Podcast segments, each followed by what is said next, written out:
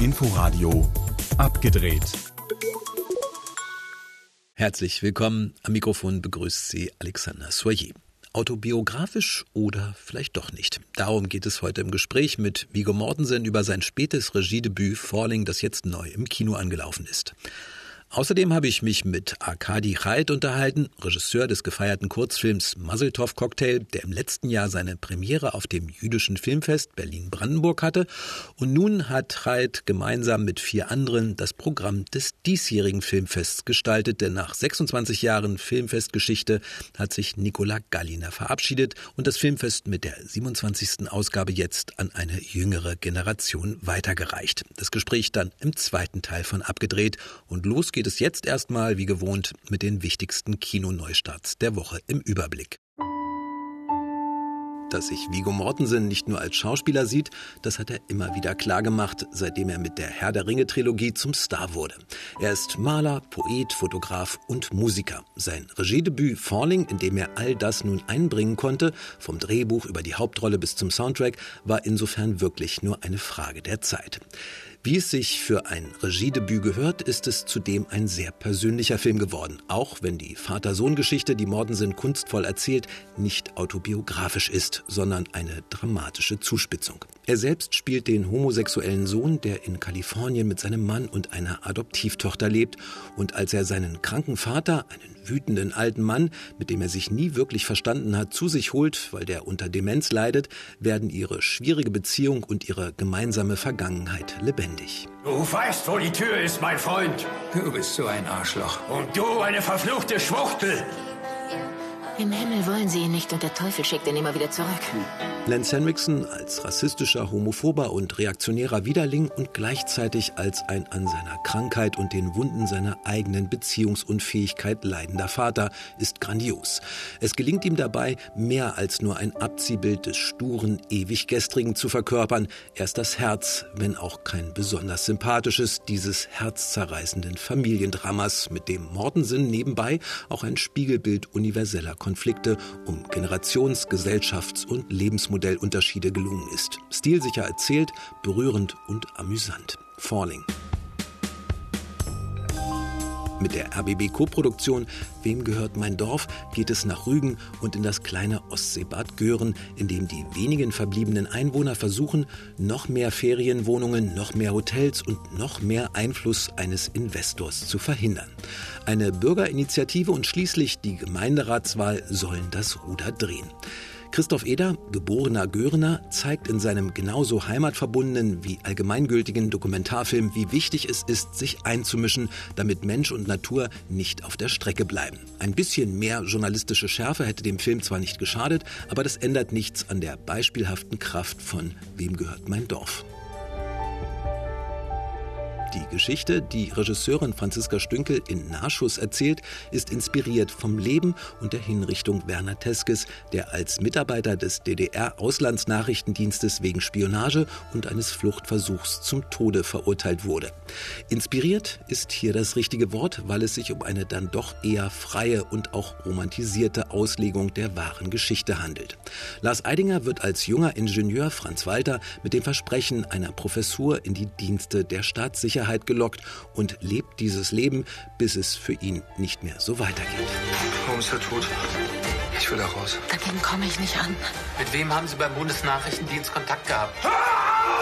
Lars Eidinger ist zwar gewohnt und herausragend gut, aber fast schon wieder zu präsent in dieser Rolle.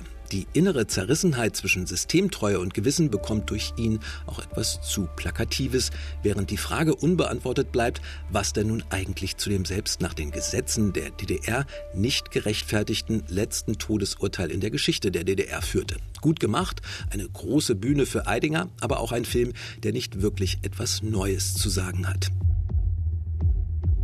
Ein paar der Neustarts dieser Woche waren das im Überblick. Und einen etwas genaueren Blick werfen wir noch auf den Gewinner des letztjährigen Max-Ophüls-Preis Neubau. Christine Deggau stellt den Film vor.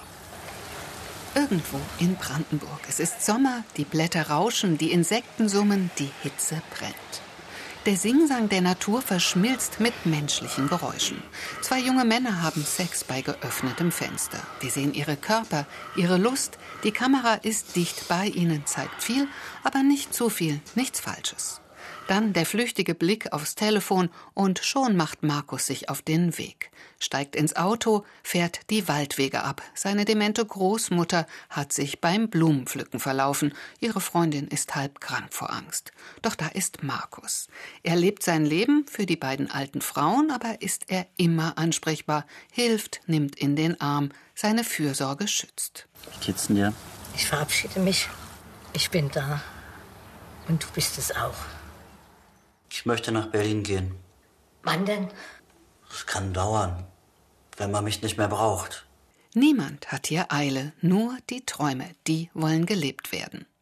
Berlin steht für Markus Sehnsucht nach seinesgleichen, nach jungen Menschen, die sich nicht in Schubladen einsortieren lassen, die anders sind. Und so drängen sich in seine Tagträume geschminkte, kostümierte junge Männer und Frauen, die ihn mit begehrlichen Blicken locken. Für den Theaterregisseur Joachim Maria Schmidt, der an der Ernst Busch Hochschule in der Klasse von Thomas Ostermeier studiert hat, ist Neubau sein erster Film. Die Themen dieses Debüts lassen sich schon nach wenigen Minuten festmachen. Sommer, Provinz, Sexualität, Familie. Doch so feinnervig wie Schmidt diese Begriffe als Gefühlszustände entblättert, ist es schon besonders. Jedes der nur sparsam gestreuten Worte, jede Handlung besitzt eine tiefe, menschliche Gradlinigkeit, eine Würde, umgeben von großer Stille, in der wiederum eine ungeheure, ungeschliffene Kraft liegt. Neubau, jetzt im Kino. Ein Beitrag von Christine Deggau. Man hat lange damit gerechnet, dass Vigo Mortensen auch mal selbst Regie führen würde, aber dann hat es doch ziemlich lange gedauert, bis es soweit war. Und dann nochmal fast ein ganzes Jahr, bis der Film dann nun auch endlich tatsächlich in die Kinos kommen durfte. Falling heißt der Film, ein Familiendrama, eine berührende Vater-Sohn-Geschichte, aber kein autobiografischer Film, so Vigo Mortensen. It's a invention. The family, almost everything that happens and everything. Das ist eine Erfindung. Die Gespräche, die Familie, das ist im Grunde alles ausgedacht. Aber ein paar der Rückblenden, so wie die gemeinsame Entenjagd oder ein paar andere Momente, so etwas gab es bei mir. Auch die Beziehung der Eltern im Film, da gibt es eine gewisse Ähnlichkeit zu meinen eigenen Eltern. Aber trotzdem, das ist Fiktion. Nach der Beerdigung seiner Mutter 2015 hatte Viggo Mortensen zuerst die Idee, aus seinen persönlichen Erinnerungen an sie eine Kurzgeschichte zu schreiben. Schließlich entstand ein Drehbuch daraus und nun am Ende dieser Film, in dem er auch eine der Hauptrollen spielt. Es ist ein persönlicher Film, ein Familienfilm. Aber es ist auch ein sehr grundlegendes Nachdenken darüber, dass wir zum Beispiel gleich alt sein können, in der gleichen Welt leben, sie aber trotzdem oft so extrem unterschiedlich sehen. Wie kann das sein? Das frage ich mich oft. Das wollte ich sicherlich auch bis zu einem gewissen Grad erkunden. Es gibt eine Corona-Pandemie, aber es gibt auch eine andere Pandemie, die so alt ist wie die Menschheit. Kommunikationsprobleme. Keine schlechte oder gute Kommunikation. Historisch sieht man, wie diese Pandemie immer wieder nachlässt und dann aufflammt. Und im Augenblick sind wir, was das Infektionsgeschehen dieser Kommunikationspandemie angeht, in einer ziemlich heißen Phase.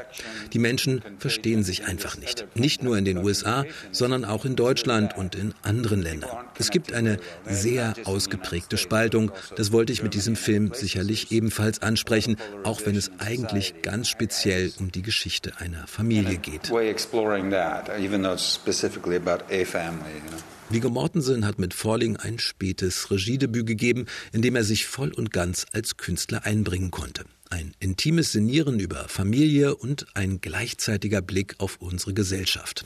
Er hat den Soundtrack gestaltet, teilweise komponiert, das Drehbuch geschrieben, er hat die Hauptrolle gespielt und er hat all das mit seiner Regie und Bildgestaltung zu einem bemerkenswerten Gesamterlebnis für den Zuschauer und nicht zuletzt auch für sich selbst zusammengefügt. Ich habe es auf jeden Fall sehr genossen und ich freue mich auch schon auf die nächste Gelegenheit. Ich habe viel dazugelernt.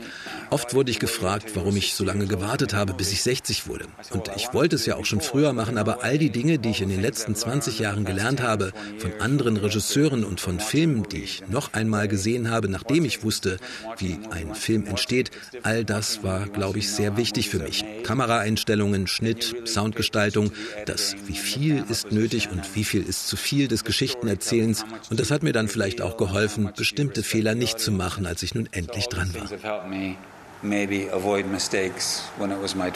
Vigo Mortensen, sein Regiedebüt Falling jetzt im Kino. Nikola Gallina hat das jüdische Filmfest Berlin-Brandenburg gegründet und 26 Jahre lang geführt. Mit der 27. Ausgabe hat sie es nun weitergereicht an ein jüngeres Team, das vor allem auch auf den Teamcharakter setzt. Die Auswahl wurde nämlich auf ein fünfköpfiges Komitee, wenn man so will, verteilt und einer dieser Köpfe ist Akadi Chaed, Regisseur des grandiosen Kurzfilms Maseltov Cocktail über die Geschichte eines jungen Juden hier in Deutschland und jetzt eben einer, der beim Filmfest das Programm mitgestaltet hat. Also Festivalkomitee, wir nennen es Programmkollektiv. Das ist das äh, Kollektiv, was sozusagen das Festival und die Filme kuratiert hat. Aber nicht nur das Festival und die Filme, sondern auch die Rahmenveranstaltungen. Also wir haben ja einen Spielfilmwettbewerb, einen Dokumentarfilmwettbewerb. Wir haben eine deutsch-polnische Zeitreise, wo es um 75 Jahre DEFA geht und einen filmhistorischen Vergleich. Wir haben Serien aus Israel und dieses Kollektiv setzt sich aus fünf Personen zusammen und das ist ganz äh, verschieden perspektivisch besetzt. Es gibt eine Filmwissenschaftlerin, Lea Wolf von Haselberg da drin. Ich selber bin Regisseur und Autor. Wir haben den Produzenten Amos Geva und auch die Produ israelische Produzentin Naomi Levari und den künstlerischen Direktor Bernd Buda in diesem Kollektiv.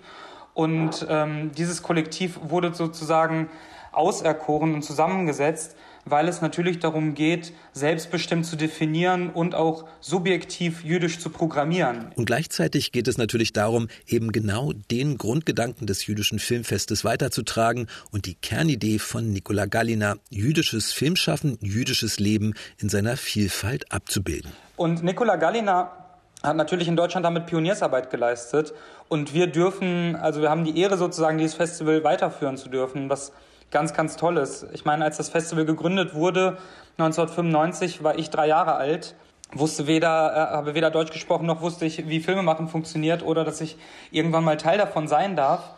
Ähm, und wir führen diese Tradition jetzt weiter und haben in diesem Jahr einige kleine Veränderungen gemacht, wie zum Beispiel den Wettbewerb Dokumentarfilm eingeführt. 26 Jahre lang war Nicola Gallina im Amt, hat das Filmfest zu dem gemacht, was es heute ist. Eine feste Größe in Berlin und Brandenburg und eines der angesehensten jüdischen Filmfeste der Welt. Äh, es sind Fußstapfen, aber wir wir füllen sie mit Enthusiasmus, nicht mit einer, mit einer Angst oder mit einer Ehrfurcht davor, weil ähm, wir haben auch Spaß natürlich daran. Wir haben Spaß daran, einen Ort zu haben, wo wir jüdisches Leben in Farbe sehen, wo wir jüdische Identitäten im Kino abbilden und diskutieren.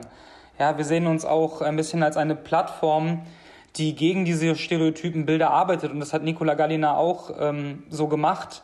Ja, wenn wir schauen, wie jüdische Figuren im bundesrepublikanischen Film und Fernsehen dargestellt werden, dann ist es oft nicht so, wie wir es gerne hätten oder wie wir es gerne programmieren würden, sondern es ist so, wie oft nicht jüdische Regisseure sich vorstellen, wie jüdische Figuren zu sein haben jüdisches Kino ist auch Weltkino. Ja, es ist kein, es ist kein Nischenfestival. Favoriten herauspicken und jetzt hier vorstellen aus dem diesjährigen Programm will Chaid natürlich nicht. Alles ist spannend, alles hat seine Berechtigung, alles ist interessant. Jeder Film hat seinen eigenen, jede Reihe ihren eigenen Wert im Programm des jüdischen Filmfestes Berlin-Brandenburg. Ich kann sagen, weil wir oft gefragt werden, ja, worum geht es denn eigentlich thematisch, worauf kann man sich freuen? Und thematisch geht es darum, dass es nicht thematisch um irgendwas geht, ja, außer natürlich um jüdische Perspektiven. Ähm, deswegen ist auch das Programm so schwer einzuordnen, weil oft ist ja auch das Judentum schwer einzuordnen, ja. Es ist kulturell, es ist religiös, es ist politisch, ja, aber wir haben auch komplett säkulare Filme, wie der Film äh, The End von Wladimir Kott zum Beispiel. Ja, es geht um einen Erfolgsregisseur in der Krise. Die Hauptfigur ist Mitya und hat die Nase voll von der Filmbranche ja, und hat in seinem Kopf einen sozusagen Mentor rumspuken, der ihm die ganze Zeit sagt, du musst Filmkunst machen und es geht nicht um Mainstream Ähm, und das ist eine Komödie über Selbstzweifel eines Filmemachers, die irgendwie entfernt auch an Woody Allen erinnert. Und man schaut den Film und denkt sich, ja, was daran ist denn jetzt eigentlich jüdisch? Ja, es gibt weder Figuren, die als äh, Jüdinnen und Juden auftreten, es gibt weder jüdische Themen, die verhandelt werden, ja, aber es ist wahrscheinlich, und deswegen ist vielleicht auch ein Programmkollektiv so wichtig, ja, es ist wahrscheinlich ein gewisser, ähm, ja, eine gewisse jüdische Perspektive, ein Blick auf die Gesellschaft oft von außen, ja, und ähm, deswegen haben wir auch diesen Film programmiert, ja. Ähm, es ist aber, es gibt auch, also ich bin ein großer Fan des Dokumentarfilmwettbewerbs in diesem Jahr, wo ganz viele sehr starke Filme vertreten sind. Also ich glaube, es gibt wirklich, und das würde ich meinem besten Freund und meiner besten Freundin genauso sagen, in den Dokumentarfilmwettbewerb kann man reingehen, in jeden Film ohne dass man sich vorher äh, irgendwas dazu durchlesen braucht. Ja. Akadi Heid war das im Gespräch einer der fünf, die für die Programmgestaltung des jüdischen Filmfestes in seinem ersten Jahr nach Nikola Gallina verantwortlich sind. Bis zum 22. August an 13 Spielstätten in Berlin und Brandenburg die 27. Ausgabe des JFBB. Und das war abgedreht. Im Studio verabschiedet sich bis nächste Woche Alexander Soyer. Inforadio Podcast.